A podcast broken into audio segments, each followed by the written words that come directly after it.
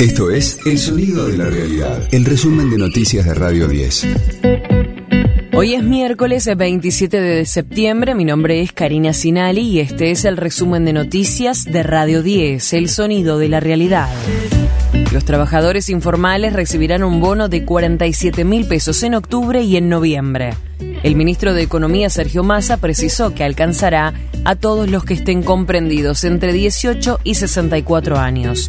El candidato presidencial de Unión por la Patria indicó que aplicará a quienes no cuentan con ingresos registrados ni perciben asistencia económica del Estado. Hemos tomado la decisión de cobrarle un anticipo extraordinario de ganancias a aquellos sectores que fueron los grandes ganadores de la devaluación impuesta por el FMI, centralmente bancos, compañías financieras y compañías de, seguro que serán notificadas por la Administración Federal de Ingresos Públicos a los efectos de realizar el pago del anticipo de ganancias. Pretendemos de esta manera mantener el equilibrio en las cuentas públicas, pero llegar a los sectores más vulnerables de nuestra sociedad. Por eso 47.000 en octubre, 47.000 en noviembre, a los efectos de garantizar que nuestros trabajadores informales también sean receptores las decisiones que hemos tomado a lo largo de estas semanas para recuperar el ingreso de los argentinos. Avanza la investigación por el intento de magnicidio contra Cristina Kirchner. Brenda Uliarte dijo que su expareja y principal imputado, Fernando Sabac Montiel, tenía vínculos con Revolución Federal y con Gerardo Milman. En su presentación destacó que Sabac Montiel le confirmó que a los copitos les pagaban para ir a generar disturbios frente a la casa de la vicepresidenta. Sabrina Mancilla, una de sus abogadas, ratificó los dichos de su defendida. Si bien ella no lo conecta de forma directa con lo que fue el atentado, lo conecta con pagos que él efectuaba él y a través de, personal ¿no? que respondía a él para hacer marchas, scratches y actos en contra de, la vicepresidenta. Ella no dice que él haya financiado, o sea, ella nunca lo vio a Milman, eh, ni, dice que haya financiado el atentado. Lo que dice es que sí financiaba la Revolución Federal y que ella lo, lo sabía a través de Fernando. De lunes a viernes, desde las 6, escucha a Gustavo Silvestre. Mañana Silvestre. En Radio 10. Designaron a los árbitros para la fecha de los clásicos. Será la número 7 de la Copa de la Liga y los cruces entre las zonas A y B. Andrés Merlos dirigirá su primer Boca River, mientras que a San Lorenzo Huracán irá Pablo Echavarría.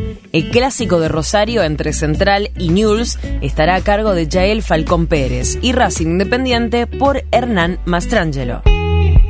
Científicos del CONICET trabajan en un test para detectar enfermedades terminales de forma temprana. Los dispositivos podrán anticipar, por ejemplo, el cáncer de mama y próstata. Se están realizando pruebas piloto en los hospitales Posadas, Militar Central, Merchor Pose y Bernardo Yusey. Radio 10, el sonido de la realidad.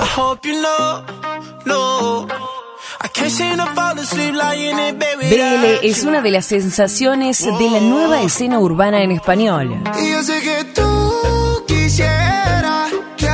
El artista colombiano acumula más de mil millones de reproducciones en plataformas de streaming. Junto con Farruko, una de las mayores estrellas del reggaetón a nivel mundial, lanzaron Santorini.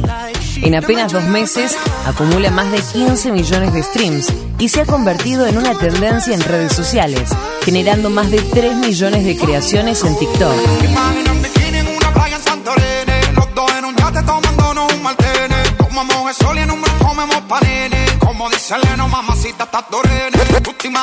Su próximo objetivo es conquistar a la industria norteamericana con el lanzamiento del remix de Santorini con la participación de Jason Derulo.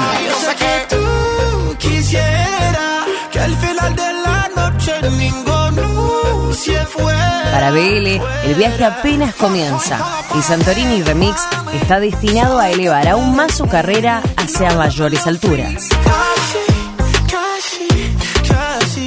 Este fue el diario del miércoles 27 de septiembre de Radio 10, El sonido de la realidad. El resumen de noticias de Radio 10. Seguimos en redes y descarga nuestra app.